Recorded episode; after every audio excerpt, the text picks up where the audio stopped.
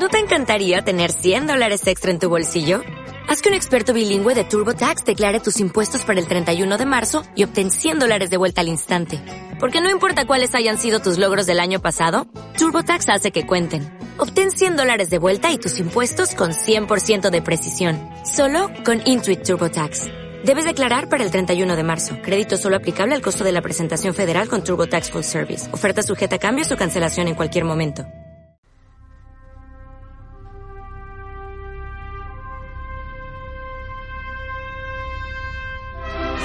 Somos Planeta, un espacio ecologista en radio22.com.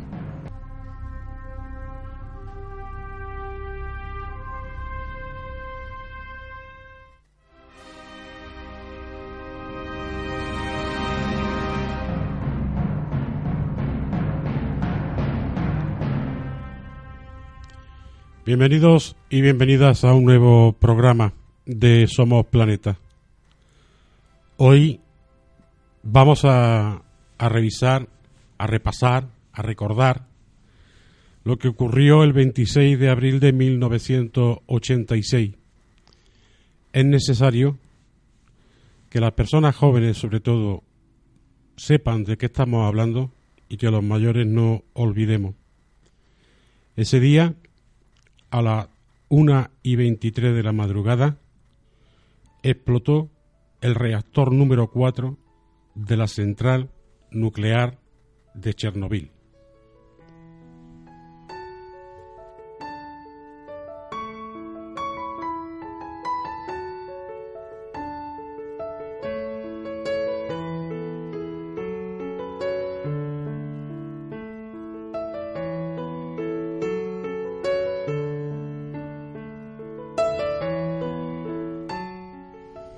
La central nuclear se encontraba solo a tres kilómetros del municipio de Pripyat, en Ucrania. El desastre nuclear es junto al de Fukushima en 2011 en Japón, que fue catalogado de nivel 7, el, el grado más alto que hay en la escala internacional de accidentes nucleares, y el de Chernóbil constituye uno de los mayores desastres medioambientales de la historia.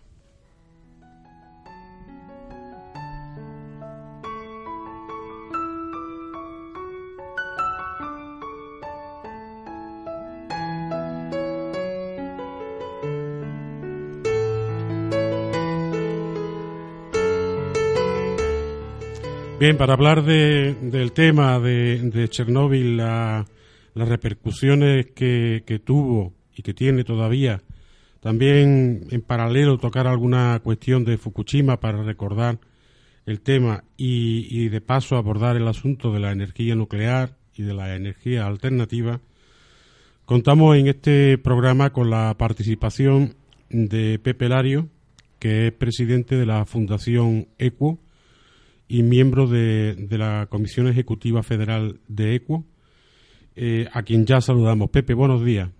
Hola, buenos días, ¿qué tal? ¿Qué tal? Bien hallado. Un recuerdo un poco triste que decía en la introducción que las nuevas generaciones deben conocer, porque muchos de ellos no lo vivieron, y las viejas generaciones, por decirlo así, las más, las, más mayores, eh, no deberían olvidar.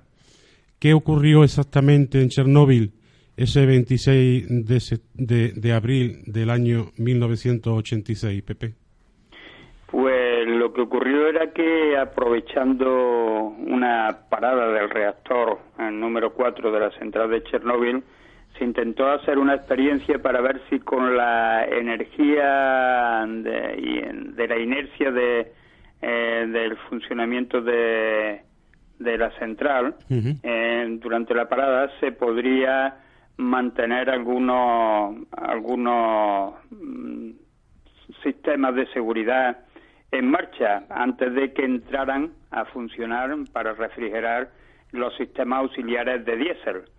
Eh, ¿Qué ocurrió? Bueno, pues toda una serie de toda una serie de errores concatenados y situaciones no previsibles que terminaron con, con la explosión del reactor número 4 de la central de Chernóbil también afectó al número 3 y luego hubo que cerrar también los números 1 y 2 mm, de esta, de esta central. ¿Consecuencia de todo ello? Bueno, pues en principio, um, recordar que por, se había dicho que una central nuclear no podía explotar y no podía explotar como consecuencia de una explosión nuclear, pero todos los gases que se producen en el dentro del reactor hizo que, que, la vasija, parte de la vasija se destrozara y salieran al exterior pues eh, una carga radiactiva 40 eh, veces superiores a las de las bombas de Hiroshima y Nagasaki, con una cantidad de eh, isótopos radioactivos habituales en los procesos de fisión nuclear dentro de las centrales nucleares, como son el cesio 137, 134, el estroncio 90, el plutonio, eh, yodo 131, etcétera, que se dispersaron en principio por las zonas cercanas y posteriormente por toda, prácticamente por toda Europa. Mm. Pepe, eh, 35 personas murieron el primer día, el día de la explosión, eh, y, más de mil personas recibieron grandes dosis de radiación durante ese día. 600.000 personas recibieron dosis de radiación por los trabajos de descontaminación posteriores al accidente y 5 millones de personas vivieron en áreas contaminadas y 400.000 de ellas en áreas gravemente contaminadas. Estamos hablando de un territorio afectado por la explosión eh, con contaminación radioactiva de 155.000 kilómetros cuadrados, un poquito menos que la extensión de Alemania, para entendernos, y que se extendió, como decía, a la mayor parte de Europa. Las consecuencias de la explosión del, reactor 4 y el subsiguiente 3 mm, todavía se siguen, se siguen eh, percibiendo por parte de la población en la zona. Sí. Oigo, perdón, oigo con dificultad. Sí, te decía o te preguntaba si la si las condiciones, las repercusiones de la, de la explosión en Chernóbil se siguen eh, percibiendo en, en la zona del desastre, lo más cercano. Sí, sí, todavía, bueno, en la zona y más allá. Eh, situado algunos datos, como mm, bien has dicho, eh, unas una, unas 600, entre 600 y 800 mil personas, no está claro, de, liquidadores eh, fueron afectados por las radiaciones.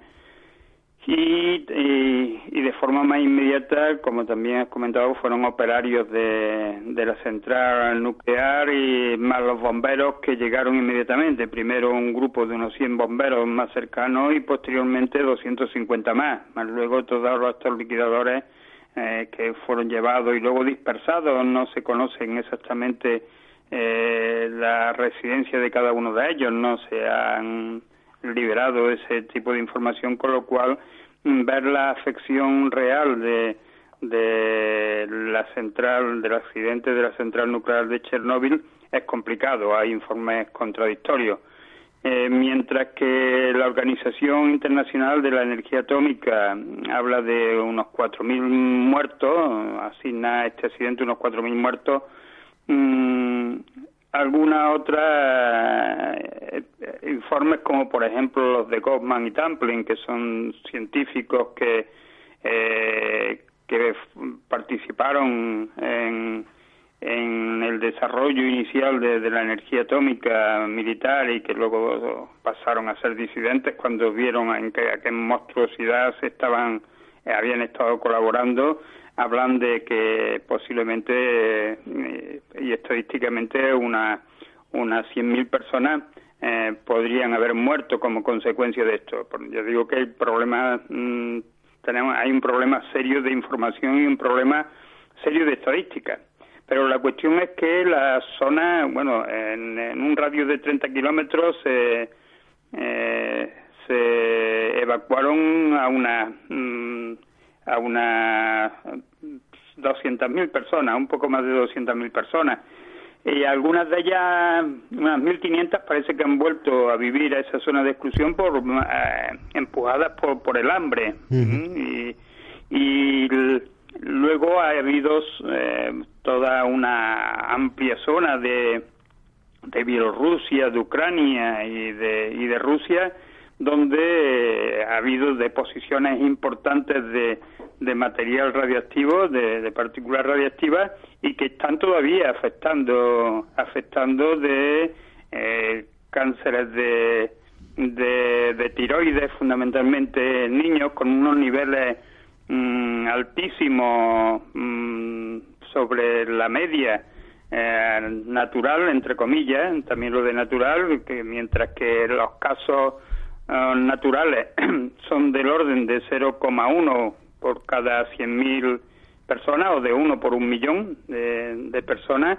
En estas zonas, en el año 95 se registraron en 315, eh, en el 96 365 y 372 en el 97.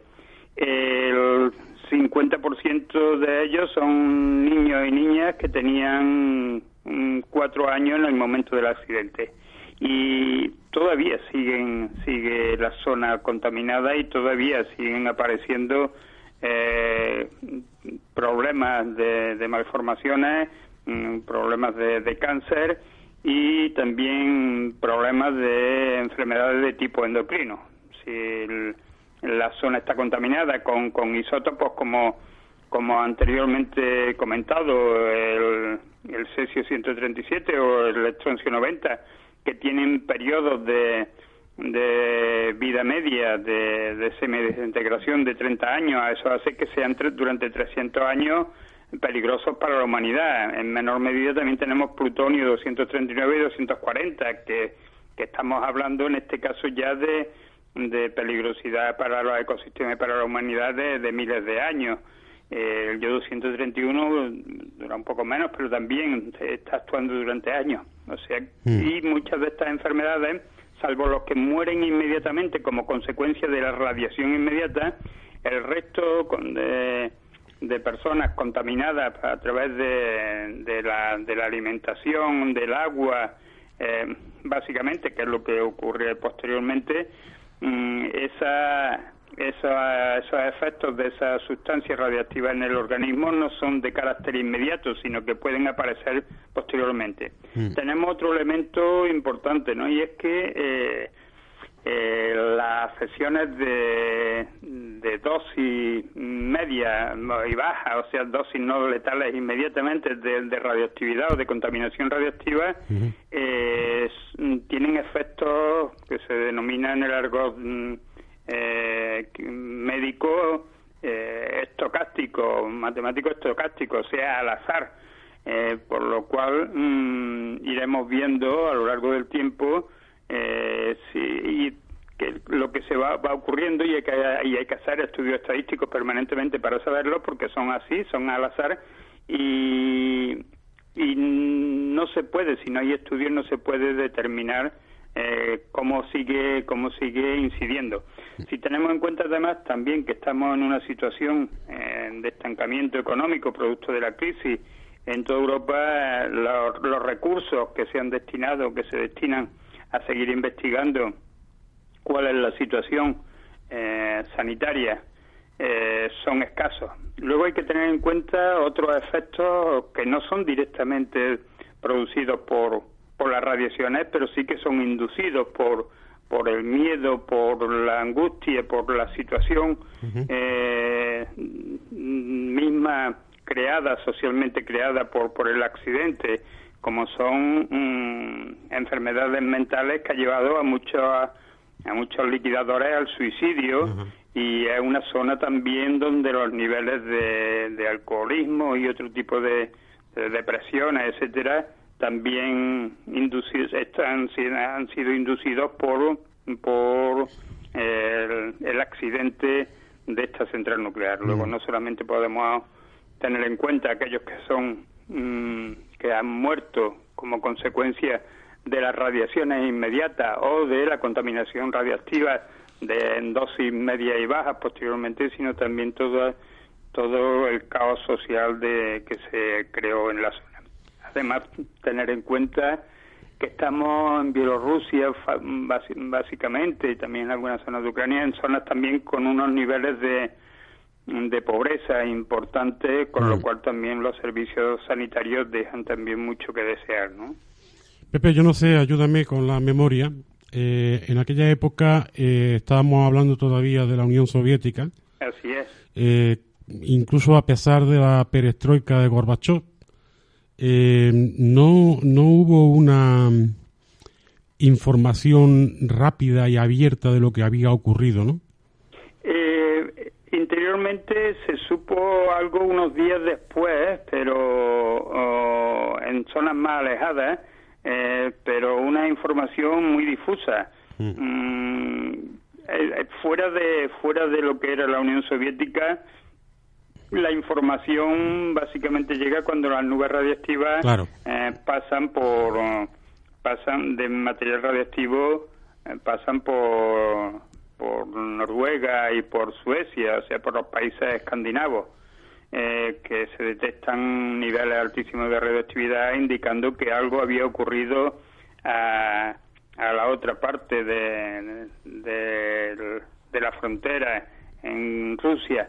Eh, esa información fue dada con cuentagotas, incluso dentro de Europa hubo, dentro de las ciudades, de los mm, países europeos hubo también falta de información. Recuerdo que diputados italianos llevaron lechuga radioactiva al Parlamento italiano porque tampoco la información tampoco no corría con fluidez. Hay que tener en cuenta que se estaba destruyendo el mito. Ya había ocurrido anteriormente en, en Harrisburg, ¿no? En Seymour Island, en Estados Unidos. Pero aquí era de una de un nivel importantísimo y en el corazón prácticamente de, de Europa con lo cual todo el mito de la energía nuclear como, como acceso rápido y fácil a la energía eh, se derrumbaba y mm. eso significaba que, los poderes económicos europeos mm, no lo aceptaban con, con facilidad. De hecho, eh, consecuencia de ello y posteriormente de Fukushima, pero básicamente por Chernóbil, llevó a Alemania a preparar un plan de abandono de, la energía nuclear que hasta este, en estos momentos hasta la, derecha alemana, la CDU, lo admite sin ningún tipo de problema, ¿no? Y luego también algunos autores indican que tuvo también un efecto importante dentro de la política interior de, de la Unión Soviética, que colaboró en cierta manera a que apareciera la perestroika y la Unión Soviética se descompusiera. Hay también autores que piensan que, este accidente puso en cuestión la capacidad de, del Estado de, la Unión Soviética para, para afrontar eh, problemas y para proteger a su propia población. Y cuando la gente percibe claramente que, que un gobierno es incapaz de proteger a su población, aparecen crisis importantes que pueden derivar en, en transformaciones políticas y sociales de envergadura. Mm. Y, este puede ser uno. Este ha sido uno de los elementos que se ha apuntado por varios investigadores, por varios sociólogos y investigadores y politólogos sobre, sobre la Unión Soviética. Sí, sin duda tuvo que ser un factor determinante para, para ese proceso, uno de los factores. Eh, posteriormente, eh, Ucrania, ya mm, descompuesta la Unión Soviética, el informe que tenemos eh, que hizo el Ministerio de Sanidad de Ucrania en el año 2006, es decir, 20 años después de la catástrofe, indicaba que más de 2.400.000 ucranianos, de ellos 430.000 niños, sufren actualmente problemas, se refiere a 2006, problemas de salud relacionados con la radiación. O sea, ha quedado, como decía, una importante eh, masa de población en la zona que continúa con los distintos tipos de cánceres, fundamentalmente de tiroides, leucemia, distintos tipos de leucemia, etcétera, que parece que, que aún están vigentes, como decíamos, y que va a tardar mucho tiempo en, en normalizarse, por decirlo de alguna forma. Y de hecho, eh, la propia Naciones Unidas, la ONU intervino en el tema, eh, quizá también porque eh, aprovechó, vamos, y me parece bien que lo, que lo hiciera en su momento, aprovechó el hecho de la catástrofe para, para poner en marcha todos los planes que tenían de, de atención a este tipo de, de fenómenos eh, que, que, no estaban como muy duchos en el tema y eh, según las propias Naciones Unidas estiman que hasta dentro de 150 años en la zona en la zona no se volverá a tener una cierta normalidad para poder atender a la gente. ¿eh? No digo que ya hayan superado los efectos de, la radiación, pero sí al menos en 150 años, calculan ellos, los, expertos de Naciones Unidas, que se podrá atender con normalidad eh, las distintas enfermedades que van apareciendo sobre el tema. El esfuerzo ha sido bestial a nivel internacional, pero ¿tú crees que ha quedado algo por hacer? Pues sí, queda mucho, además de, bueno, que mm, fijarnos un periodo de 150 años para atender a la población, que no que no que desaparezcan los efectos Correcto. sobre la población y sobre los ecosistemas. Recordar que, que en la zona, incluso en Alemania, hay zonas donde está prohibido recolectar frutos silvestres, setas o, o animales. Mm. Y digo, y fijarnos en 150 años como horizonte para crear unas estructuras sanitarias que atiendan a las personas es fijarnos demasiado, demasiado largo en el tiempo. Si además le sumamos que, que el sarcófago, sarcófago que se construyó uh -huh. eh, está en malas condiciones y que haría falta unos 1.400 millones de euros para hacer un, un nuevo contenedor para evitar que sigan eh, que sigan deteriorándose y, y, y descontrolada eh, la actividad radiactiva en su interior, como está ocurriendo, y al menos por confinarlo, eh, pues estamos viendo que ese dinero tampoco termina de liberarse. Cuando se acordó eh, hace un tiempo, pero las circunstancias, como anteriormente comentaba, de, de crisis económica ha hecho que y la racanería también, eh, porque lo que suele ocurrir muchas veces es que mm, los gobiernos firman unos acuerdos y unos compromisos y luego los cumplimientos son otros, normalmente de menor importancia para las cosas que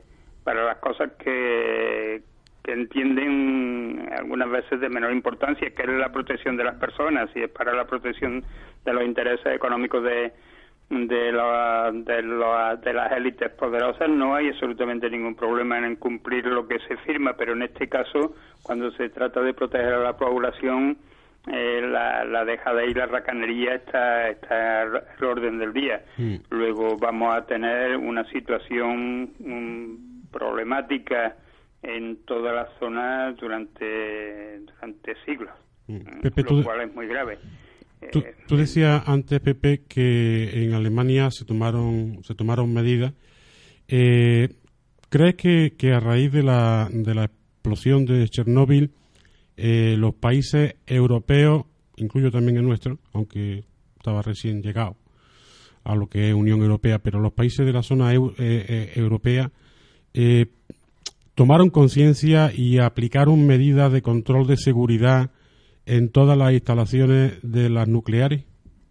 Eh, no, algunas sí, pero todas no. El hecho es que cuando se ha vuelto a repetir un accidente de una magnitud igual o superior, como es el accidente de Fukushima, eh, se han vuelto a hacer en muchas centrales europeas, se han vuelto a hacer eh, ensayos de, de estrés y de seguridad y reforzar la intentar reforzar la seguridad, luego no se hizo lo suficiente y de hecho, para aterrizar un poco, aquí en el, en el Estado español estamos viendo cómo en estos momentos hay una una propuesta encima de, de del oligopolio eléctrico y de y del gobierno de, de alargar la vida de o la, alargar el periodo de funcionamiento de nuestras centrales nucleares más allá de los 40 años y situarla en los 60 años, lo cual es una auténtica barbaridad. Y cuando ya están, muchas de ellas están decrépitas, en principio, eh, cuando apareció la energía nuclear, todos los documentos del sector mm, favorable a la energía nuclear, eh, de la mafia nuclear, hablaban de Mm, que las centrales nucleares tendrían un, periodo operativo de unos 30 años. Las centrales españolas ya están en los 40 y hay ahora muchas voces que intentan alargar hasta los 60 años la actividad de las centrales nucleares y, están, podemos hacer una búsqueda, eh, ahora que es fácil, una búsqueda a través de Internet y ver cómo incidentes de mayor o menor importancia están ocurriendo continuamente en nuestras centrales nucleares. Luego, eh, y también, por ejemplo, en algunas zonas como Bélgica se estuvieron repartiendo yodo porque uno de los problemas mm, para evitar cánceres de tiroides, sobre todo en niños y también en personas mayores, es que el yodo radiactivo procedente de un accidente nuclear se aloja en el tiroides y una forma de evitarlo es que nuestras tiroides estén bien repletas de yodo y no admitan mayores cantidades del exterior. Entonces eh, se toman pastillas de yodo para evitarlo. Digo, todo eso indica de que los niveles de seguridad aceptables están muy largos, muy lejos todavía de, de ser eh, mm, alcanzados y que en algunos países como en el nuestro la defensa por parte de quienes están sacando beneficios pingües de, la energía nuclear están em, también muy lejos de, eh, de pensar que deben cerrarse ya y librarnos del riesgo también de accidentes de accidentes nucleares. Mm. Los beneficios son evidentes. Una central de mil megavatios en España produce unos sobrebeneficios diarios de, perdón, anuales de, del orden diario, perdón, de, de un millón de euros diarios, lo cual es unos beneficios importantísimos que hacen que las centrales nucleares sigan a tope funcionando una vez que ya se han amortizado sus grandes costes iniciales que se descargaron también sobre la población en su momento. Estamos en Radio 22, Somos Planeta y hoy abordamos el recuerdo en 1986, el 26 de abril, de la explosión del reactor número 4 en Chernobyl. Vamos a hacer una muy breve pausa y continuamos. Paz y Desarrollo, ONGD de Cooperación 27 años trabajando por la justicia social y la igualdad. Más información en www.pazydesarrollo.org. Únete.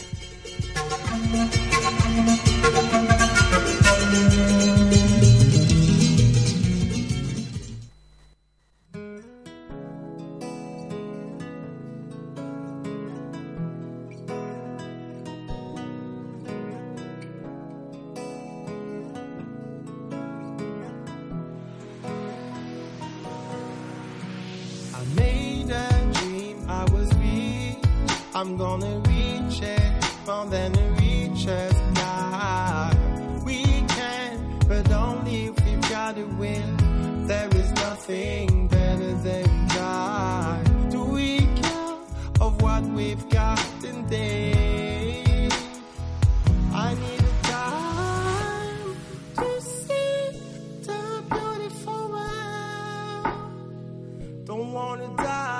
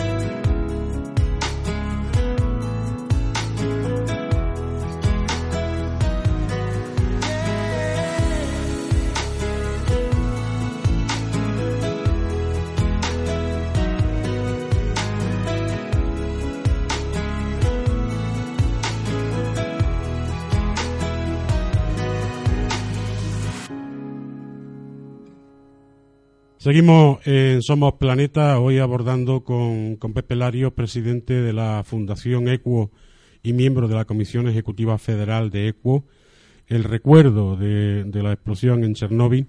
Y Pepe, me, quería, me, gustaría que pasásemos a, de alguna forma, a intentar comparar lo que supuso en 2011 la explosión en, en Fukushima, en Japón, eh, por tener una. primero, porque hay bastante tiempo de diferencia, es más cercano lo de Fukushima, eh, y para comparar un poco la repercusión que tuvo uno y otro, si es que lo tiene, lo tiene más o menos claro. Eh, pues mm, en, en, Fukushima mm, vamos a recordar que lo que en principio ocurre es que tenemos una central nuclear en, en, un, territorio de alta de alto riesgo sísmico y en este caso comienza a afectarse por un eh, por un maremoto de, gran importancia, pero un maremoto mm, y una y un movimiento sísmico que, que no era de extrañar que ocurriera más tarde o más temprano en, en un país como, como Japón. Las consecuencias de de Hiroshima nos vuelven, perdón, de, Fukushima nos vuelven a, traer a colación algo que hemos comentado anteriormente. En primer lugar, la falta de información. Eh, en este momento hay una, una ley como tal, ¿eh? no, no una ley de supuesta, eh, no escrita, sino totalmente escrita, para que controla la información sobre la situación de Japón, sobre la contaminación radiactiva y sobre el accidente de, Fukushima. a continuación tenemos que tener en cuenta que eh, esta central también está en las orillas del mar y se están eh, saliendo eh, toneladas, millones de litros de agua contaminada que está contaminando el, Pacífico y ya ha llegado la, la afección radiactiva ya ha llegado a costa a costa americana a través del Pacífico. Y una gran cantidad de la población japonesa está está siendo afectada. Incluso ah, han variado la dosis de, de máxima contaminación radiactiva que pueden tener los alimentos y las bebidas eh, para poder distribuir y mantener alimentada a la población, con lo cual está sometiéndose a riesgo a, en primer lugar a las personas más jóvenes y hay que tener en cuenta que las personas más jóvenes o, o las mujeres que están en proceso de gestación eh, son las que tienen mayor riesgo. ¿Por qué? Porque la radiactividad afecta afecta modificando cuando son dosis media y bajas cuando no son letales directamente afectan al, núcleo de la célula al código genético de las células de de las células del cuerpo humano. Eh, si en este caso los niños eh, las niñas eh, que están con un proceso de crecimiento, hay una división celular acelerada, lo mismo que hay una división celular acelerada y una creación de nuevas células en el caso de, las madres de las madres gestantes. Eh, y hace por tanto que sean los más vulnerables con lo cual mm, también estamos viendo cómo, cómo este tipo de accidentes afectan a, a, las capas de la población eh, más débiles ¿no? de, la sociedad. Mm, la consecuencia también que nos ha puesto sobre la mesa eh, mm, Fukushima es que mm, un país que, que, presumía de un nivel de avance tecnológico importantísimo, porque muchos miembros de la comunidad pronuclear mundial estaban diciendo, bueno, Chernóbil, falta de seguridad, países con una relativa atraso tecnológico, pero en este caso ha sido un país puntero a nivel mundial tecnológicamente donde ha ocurrido el accidente. Ha demostrado, por tanto, que no hay niveles de tecnología, no hay niveles de seguridad suficientes para una para una forma de producir energía como es la central, como son las centrales nucleares también ha puesto de manifiesto algo que, que también se, se ha negado permanentemente a lo largo del tiempo por parte de por parte de, de este de este lobby pro, pronuclear mundial. Y es que como consecuencia de, del accidente de, de, Fukushima se cerraron todas las centrales nucleares eh, japonesas y mal que bien la situación eh, económica y la, y la vida en Japón eh, no se resintió de forma importante. Parecía que, por ejemplo, en nuestro país, parece que si cerramos todas las centrales nucleares y rápido va a haber una especie de caos económico y social importante. Eso se nos, se nos había dicho y aquí se ha demostrado que no. Se han cerrado, se cerraron 54 centrales reactores nucleares eh, inmediatamente. Mm. Y sin embargo, ya digo que la, la vida en Japón eh, y la sociedad en Japón ha seguido funcionando. Eh, nos demuestra también las grandes miserias, Fukushima, mm, las grandes miserias también de este sector, de este sector de, de la energía. Eh, indigentes mm, por todo Japón fueron reclutados para llevarlo y sin apenas control para hacer operaciones de limpieza y operaciones de eh, control en, en Fukushima. Eh, todo un dechado de males que no son únicos y exclusivamente achacables al accidente, sino todo lo que rodea al lobby pronuclear, ¿no? que tiene un desprecio importante por la vida humana y por la seguridad de las personas. ¿no? Pepe, eh, antes hemos hablado de Alemania, me gustaría también que hablásemos de Portugal. Eh, actualmente creo que Portugal tiene ya, eh, no sé si ha llegado al 100%, pero en el uso de, energía renovable. y, ¿Cómo, ¿Cómo han efectuado ese, ese cambio definitivo? ¿Cómo, mm, no cuesta tanto hacerlo, ¿verdad? O sea, estamos hablando de una, eh, de una, de un interés político, como tú decías antes, vinculado a los lobbies de presión pronucleares. Eh, contamos en España al mismo tiempo con, con una especial presencia del sol, de la energía eólica que podemos aprovechar y que está siendo eh, por parte de este gobierno absolutamente vapuleada. Eh, no hay no hay ninguna intención de poner en marcha políticas eh, de cambio actualmente de la generación de, electricidad de energía por mm, a través de, la, de las centrales nucleares.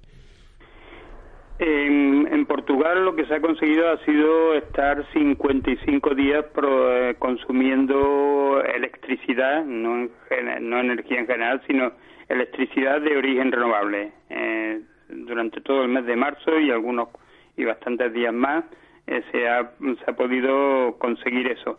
Algo también ha ocurrido durante un tiempo más limitado en Gran Bretaña. Mm, se ha estado durante bastantes bastantes horas eh, con, donde todo el suministro de energía eléctrica procedía de, fuentes renovables. Mm, todo el parque eléctrico portugués no es de renovables, o sea que ha sido eso durante un periodo de tiempo coincidiendo con niveles altos de, viento que hemos tenido en estos en este eh, pasado mes de marzo en toda la península eh, y también pues de lluvia, con lo cual también se, las centrales, algunas centrales hidroeléctricas pues también han estado funcionando sin ningún tipo de problema. ¿Qué ha ocurrido en España? Bueno, pues en España es que nos hemos ido quedando mm, lamentablemente por la política de defensa de los de corto de los intereses cortoplacistas de del oligopolio eléctrico hemos ido abandonando los puestos de, de, vanguardia en el desarrollo de energía, en el desarrollo e implantación de energía renovable en el mundo. Tanto es así que, que en los últimos años el gobierno español ni siquiera ha mandado representantes a las reuniones de, de la Agencia Internacional de las Energías Renovables de la ONU. Eh, claro la, la IRENA. Eh, no, no ha mandado absolutamente nadie a esas reuniones, eh, fruto del desprecio, del desprecio hacia unas fuentes de energía que, que son las que pueden eh, ir aumentando los niveles de soberanía energética en nuestro país. Eh, es verdad que solamente en el sector eléctrico, pero en general ahora mismo mm, tenemos un, teníamos un proceso importante de penetración de las energías renovables eh, que fueron paralizadas hasta el año 2017 por el gobierno popular, para, paralizadas por decreto, que ahora se han hecho unas subastas, pero unas subastas también que, que evita el acceso mm, popular de pequeños inversionistas al desarrollo de la energía renovable, cuando también acabamos de ver informes de, de la IRENA, de la Agencia Internacional de la Energía Renovable, que el precio de, de la fotovoltaica, los costes eh, nivelados de producción de, energía eléctrica por parte de la fotovoltaica y por parte de la energía mm, eólica están cayendo de forma importante, eh, abaratándose de forma importante, mm, llegando ya hace tiempo que hemos superado la paridad con la red, que significa que si yo coloco paneles en el techo de mi casa, eh, la energía eléctrica que se produce es más barata que si se la compró si se la compró a, la compañía eléctrica. Mm, incomprensible, incomprensible cuando la factura eléctrica de nuestro país, eh, perdón, la factura energética, no eléctrica, la factura energética de nuestro país es altísima, que se mueve, depende del precio del crudo eh, en los mercados mundiales, pero se mueve entre el 2,3 y el 4,5 del Producto Interior Bruto de nuestro país. Mm, Pepe, ¿tú crees, mm, vamos, es que yo casi que lo doy por hecho, pero mm, quiero preguntártelo, ¿tú crees que eh, de alguna forma está vinculado, vinculado lo que conocemos como puertas giratorias, es decir, políticos que han ejercido funciones ministeriales o de Secretaría de Estado, incluso presidentes, que son parte, miembros de los consejos de administración de las grandes empresas energéticas de este país, eh, ¿tú crees que eso influye en que no se hayan puesto en marcha eh, medidas eh, a favor de las renovables en, España?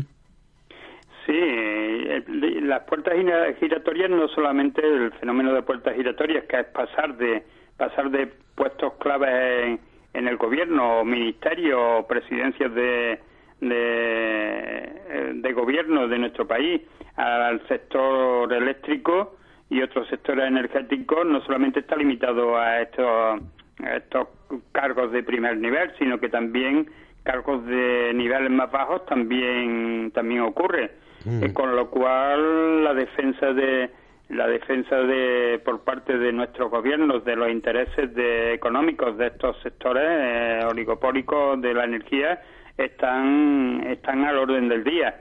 Mm, y, además es una una situación en, general a lo largo de toda la historia del sector eléctrico en nuestro país ya desde la época franquista eh, que donde la energía eléctrica dependía directamente del Estado eh, todas las operaciones que se hacían era para beneficiar a la familia mm, a la familia y a los sectores económicos que se movían dentro de dentro del sector eléctrico. No en vano incluso tenemos un título nobiliario en nuestro país algo extraño y curioso como es el de del conde de Fenosa. Eh, y en estos momentos pues su viuda la condesa de, de Fenosa Fenosa significa Fuerza Eléctrica del Noroeste Sociedad Anónima. O sea, tener un título nobiliario que lleve el nombre de una empresa o de una sociedad anónima nos indica también el nivel de Q3, y, pero el nivel de acercamiento y de intereses comunes de, de los gobiernos desde, desde muchísimos años, desde la etapa de la dictadura y que ha continuado posteriormente ese, ese lobby económico ha estado operando en nuestro país, incluso en estos momentos en el que la penetración de capital extranjero es importantísimo en este sector eléctrico.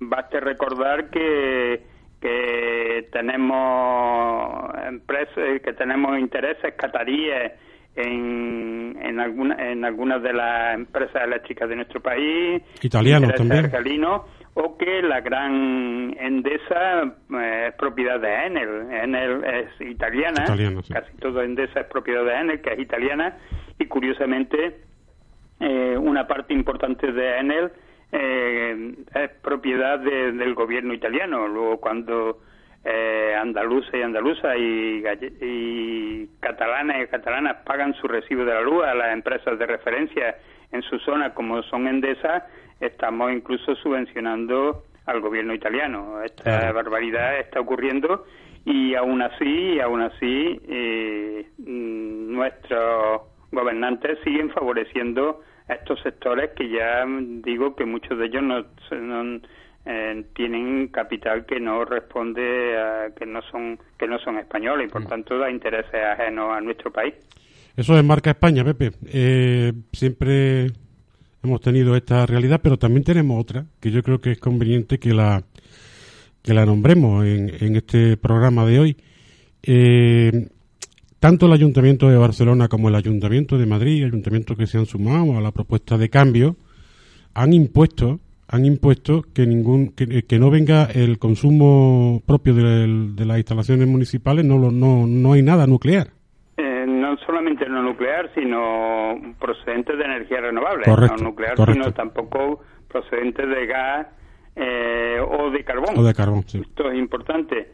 Eh, en sitios también como Córdoba se estamos iniciando ese proceso. En sitios como Barcelona o Pamplona eh, también se están trabajando y ya se está pues, en marcha castores eh, energéticos, eléctricos um, de, matriz municipal y con incluso algunos de ellos con participación de ciudadanía en, los mismos y ese es el camino es el camino a seguir eh, junto con otros fenómenos que aparecieron no hace mucho eh, con los más importantes, novedosos en el 2010, eh, como son las cooperativas de producción y de y de comercialización de energía eléctrica de origen de origen renovable, eh, como son en este caso son energía a la cual pertenezco.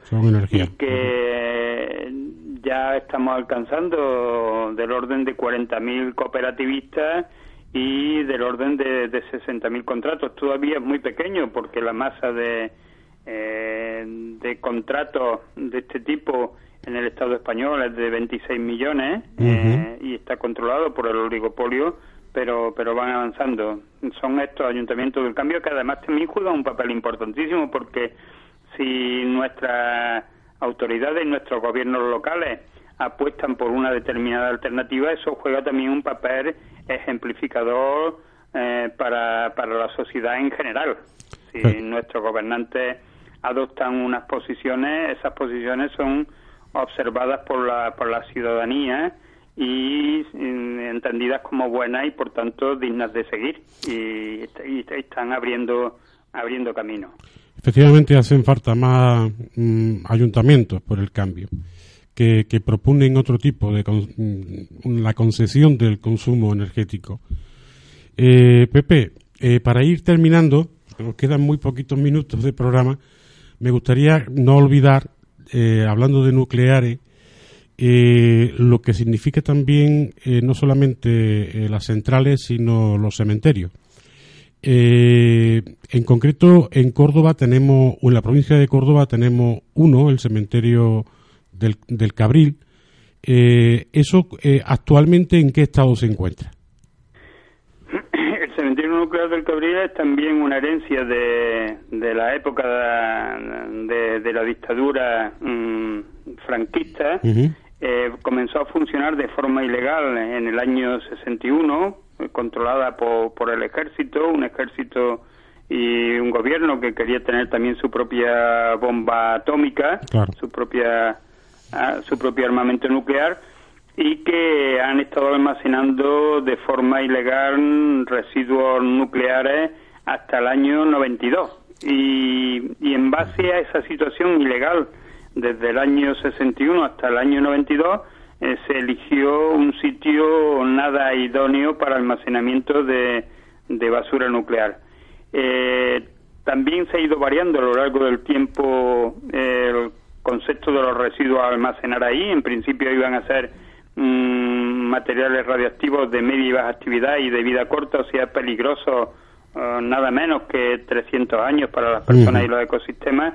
Y, y ese es el límite de 300 años de los isótopos radioactivos, de los materiales radioactivos almacenados ahí, se ha variado. Y de hecho, estamos recibiendo, hemos recibido en los últimos años 600 kilos de, de dióxido de uranio, combustible combustible nuclear de las centrales, combustibles no usados de centrales nucleares, de la fábrica de, de la fábrica de nuclear de combustible nuclear de Juzgado en Salamanca. Mm, eh, si no lo impedimos, además también vendrán aquí a la Sierra de Córdoba, en Sierra Morena, en, al norte de la provincia, eh, vendrán todas las, todos los residuos producidos por el desmontaje de las centrales nucleares del Estado español.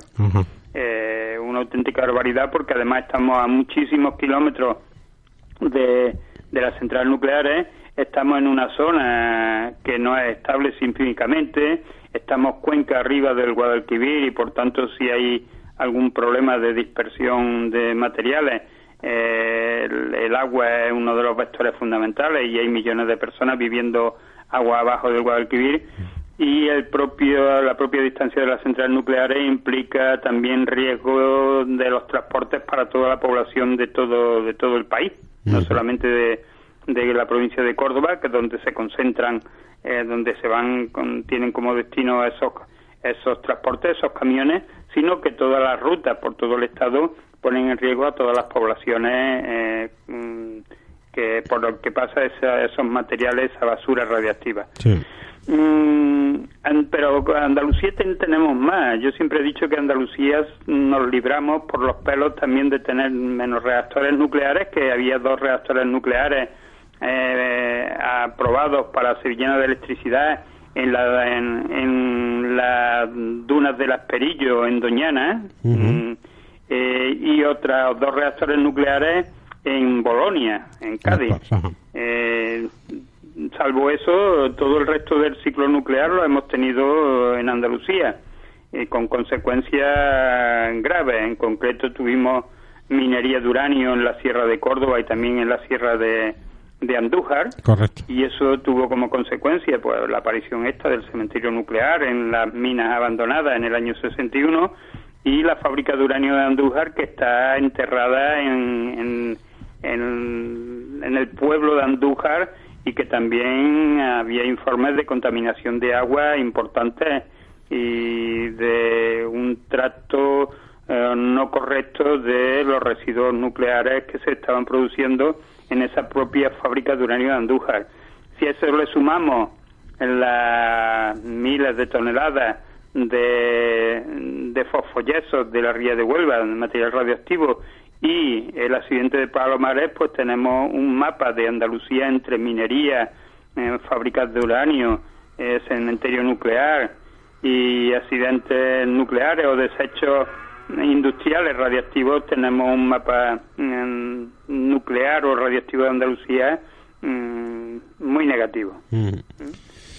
Vamos a ir terminando este programa que hemos dedicado especialmente al recuerdo de, la catástrofe en Chernóbil con esa explosión del reactor número 4 que decíamos al principio el 26 de abril de 1986.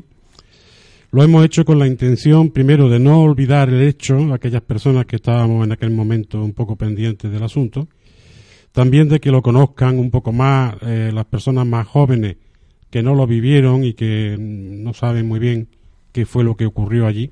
Hemos tocado de paso la situación y repercusión del accidente en Fukushima, que fue provocado por un maremoto, efectivamente.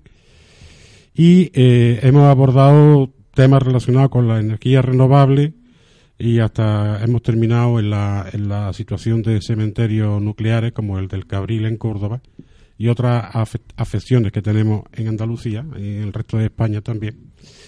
Y me gustaría dejarte eh, el último minuto del programa para, para hacer un llamamiento al ámbito de lo político, pero también al ámbito de, lo, de las personas que, que nos puedan estar escuchando en este momento, de cara a hacer una apuesta clara por la renovable y sobre todo del rechazo al, al uso de la energía nuclear. Antes de eso, quisiera recordar también, porque creo que es de, singular importancia por lo que significa de solidaridad y demás, eh, las acciones que grupos como en Córdoba Anida están teniendo en estos días y que llevan durante muchísimos años realizando. Y es tener, ahora mismo están celebrando, eh, entre comillas, lo de celebrar, eh, por el 32 aniversario del accidente de, de Chernóbil y es una asociación que se dedica a traer niños básicamente de las zonas más afectadas de, por el accidente que fueron las zonas de, Bielorrusia. Mm, traer a esos niños que vienen en malísimas condiciones, muy malas condiciones sanitarias, no tanto afectadas por eh, por enfermedades que también, pero también con, con muy débil físicamente y demás, y darle un chute de, de sol, de buena alimentación, mediterránea durante un tiempo que les eh, permita eh, afrontar con una pequeña dosis más de, de tratamiento inmune para su situación eh, su, situación de salud que es una situación bastante bastante débil. No quería dejarlo pasar y están trayendo también este, están paseando ahora mismo por la por Andalucía y por Córdoba a dos personas, un hombre y una mujer, liquidadores, que son también los héroes que, que muchos de ellos ocultos que se participaron en intentar paliar eh, el accidente de, de Chernóbil. y, y, en cuanto a lo que me comentaba, la, alternativa de construir un futuro basado básicamente y exclusivamente en energías renovables es, eh, es insolayable. Eh, cada, mm, cada momento que pasemos, cada minuto que pase sin que tengamos pongamos en marcha profundamente esta opción será negativo será negativo para nosotros, nosotros, pero también para, para las generaciones futuras. El, abandono de la energía nuclear es, eh, es urgente, eh, porque además es inmoral también utilizar una energía que luego, además de los riesgos para por accidentes, va a dejar mm, restos que habrá que mantener aislados de los ecosistemas de las personas durante durante centenares de miles de años, eh, lo cual es una auténtica barbaridad y el resto de, la energía que, obtenemos de combustibles fósiles tiene otro problema que ya hemos hablado otras veces, como es el problema de, del cambio climático, que, lo estamos viviendo de forma importante y se irá agravando a medida que pase el tiempo, eh, y también el agotamiento de los recursos energéticos mm, fósiles en barato y de fácil acceso. Luego, el camino de la energía renovable. Hay que tomarlo sí o sí porque no hay otro, no hay otro, no es una alternativa a, a, tener en cuenta, sino que es el único y cada momento que pasen que nuestras autoridades, eh, que la sociedad en general no apueste mm, por, por ello, no, no decididamente no, no lo implemente, no lo ponga en marcha, eh, cada minuto que perdamos es un tiempo de, sufrimiento añadido para el futuro de, tanto de nuestra vida como sobre todo los que aquellos y aquellas que vendrán detrás de nosotros. Muy bien, Pepe, pues muchas gracias por habernos acompañado en este día especial para nosotros, como es recordar la catástrofe de Chernóbil y espero que a los oyentes les haya resultado de interés el que podamos haber hablado despacio y con tranquilidad del asunto nuclear y la apuesta que hacemos desde Radio 22 por el uso de la energía renovable. En el control ha estado Daniel Gómez y al micrófono Paco Pineda. Procuren ser felices.